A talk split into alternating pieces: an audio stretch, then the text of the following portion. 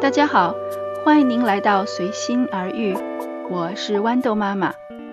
每一期和您聊一聊我在新加坡和我的孩子们的故事。新加坡封城已经差不多过去一个月了，在这一个月的时间里，我的生活真是太忙了。之前也给大家讲过，孩子们要在家里做在家学习 （home-based learning），老师每天都会给他们安排学习的功课。而我自己本身也是理工学院的老师，所以也要在网络上进行教学。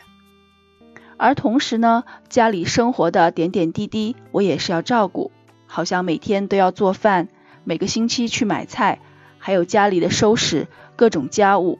当然，我老公在家里也是帮了我不少忙，他自己的工作也非常的忙碌。但是当我要上课的时候，他也得照顾孩子的学习。工作学习当然是在所难免的，不论在不在家都得做。但是我突然发现，当我们一家四口都在家里待着的时候啊，这个家务量啊，可能是平时工作量的两倍到三倍。我不知道国内的朋友们在家里封城时是不是有同样的感觉。说真的，做家务这件事情是最让人没有成就感的。你刚刚才做完，不一会儿又乱了，又脏了，最后就想。干脆别做了，就这么样吧。实在受不了了，再来收拾一下。其实说真的，如果我没有孩子的话，可能我就这么过了。但是家里有两个孩子，难道我从小就要让他们看着家里就这样乱乱的不收拾，然后养成一个一辈子也改不掉的坏习惯？还有一点就是，新加坡的学校对孩子的这个收拾整理的能力还是要求很高的。为什么这么说呢？当我们买到新书的时候啊，我们都发现有很多科目它都是有一本课本和一本练习本，或者是说这里叫做活动本，就是做作业的那种。而这些练习的作业呢，每当老师上到一定的内容，就会让学生把那些书上的页面纸给撕下来，然后一张一张的，老师比较容易收上来批改。然后又发回去，所以每个学期末之后呢，我的孩子的书包就全是一堆一堆的废纸。还有一门学科英文，在新加坡教育部是没有英文的统一教材的，也就是说每个小学他们的英文教材都是不一样的，而这样子每个学校都会有自己不同的内容，而这些内容呢根本就没有装订成书。而是每隔一段时间发一个小册子，还有很多辅助的材料，全部都以单独的纸张的形式发给孩子们练习。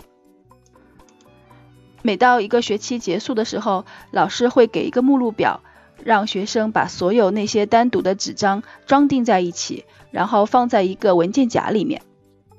你想啊，这年纪这么小的小孩子，时间都过去好几个星期了，曾经做过的那些练习。都放哪去了都不知道呀。而我的大儿子在这方面的能力是非常非常弱的，我就不说英文了，就连数学，就是我刚才说的活动本上的纸张，很多时候老师让他们去写作业撕下来了，要上交的时候，他在书包里面都找不到。就为这个作业纸的问题，之前在我儿子二年级的时候，就好多老师给我打电话说，我的儿子怎么不交作业？东西都放哪去了？就为这个事情，我每次都特别恼火，但是又找不到什么有效的办法来锻炼我的儿子。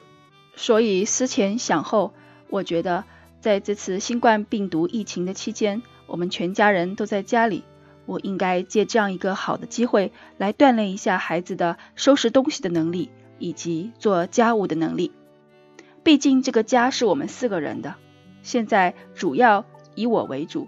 爸爸来帮忙，但是因为家里人数比较多的话，那么生活垃圾和各种不经意间你会拿东西没有放回去而导致的家里的乱七八糟，都会成倍的增加。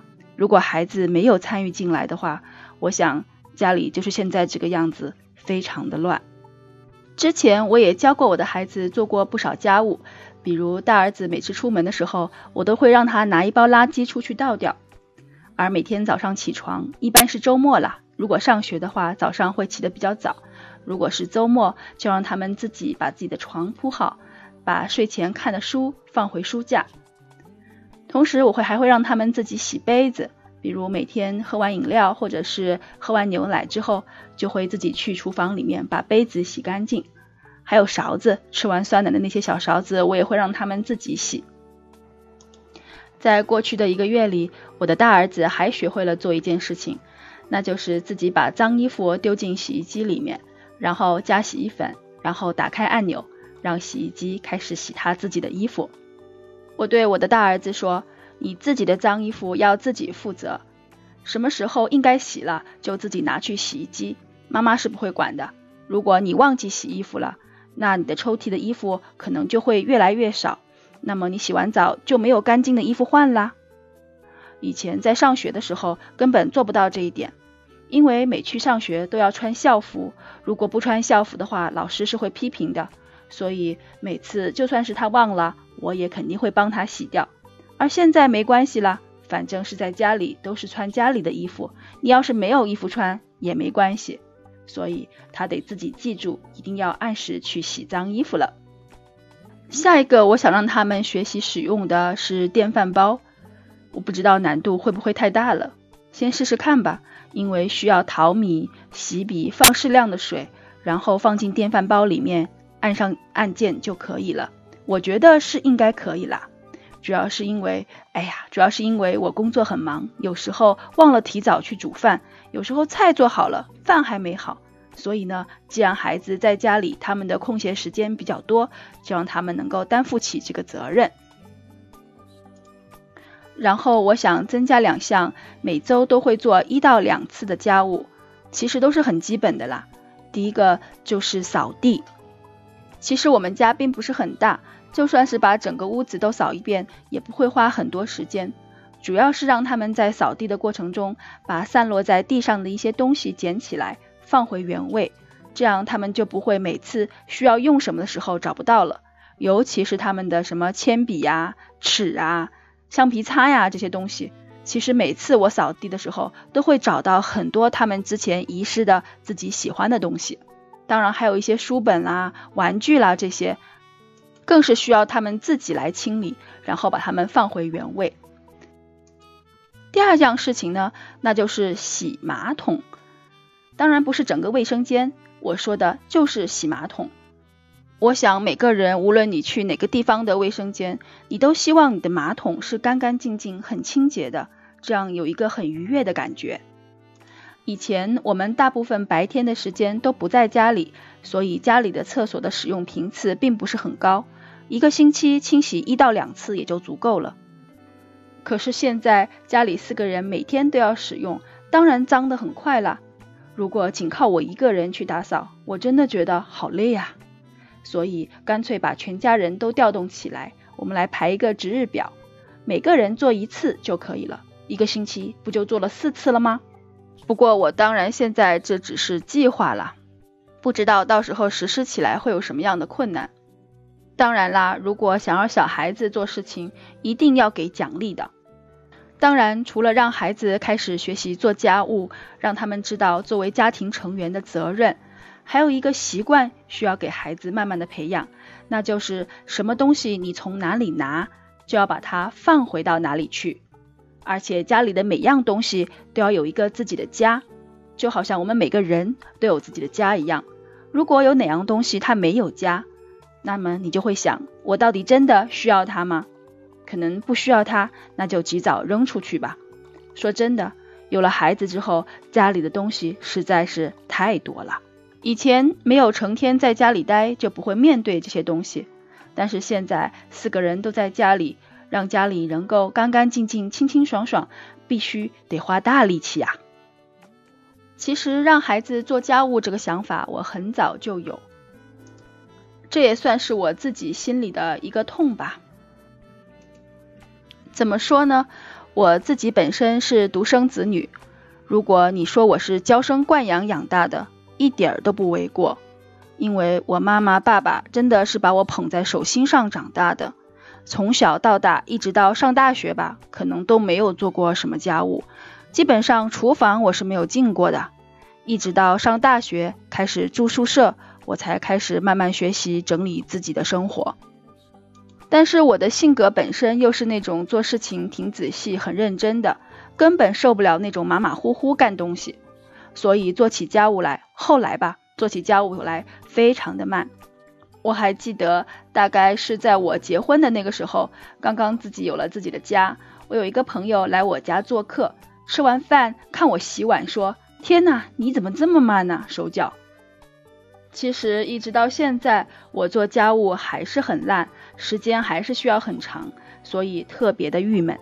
就为这个事儿，我还怪我自己的妈妈说，为什么从小她不让我做家务呢？我妈说她也很讨厌做家务，也不太会干，而且从小就希望我将来生活能够锦衣玉食，根本用不了干这些。而且最重要的吧，就是我小时候，你想在中国那种应试教育的情况下，学生都忙得要死，哪里还有时间回家做家务吧？其实现在在新加坡的孩子也是学习生活太丰富了，太忙了，也没有什么时间做家务。说真的，家务这个事情是不是一定需要自己去干，真的是见仁见智的。说实话，在新加坡，只要是有孩子的家庭，像我们这样两个大人都在工作，两个孩子都要学习，大部分都是有请女佣的。所以呢，很多孩子在家里其实根本都不用干什么家务，爸爸妈妈不干，孩子当然也不会干。其实也是的，只要你将来成绩好，上大学，找一份不错的工作，将来还是可以请女佣继续给你做家里的所有的事情。只是我真的不能接受这个想法。在我的小儿子五岁的那年，我就决定我不要女佣了，因为我觉得只要有女佣在，我很难培养孩子的独立性。就不说孩子，就说我自己，如果有女佣在，我也什么都不用忙，可能到现在我还不能给自己的孩子还有家人煮一顿饭吃呢。关于做家务这件事情，我和我的很多朋友都交换过意见，大家还都是各持己见。您是怎么想的呢？可以留言告诉我。好啦，今天的节目就到这里，我们下一期再见。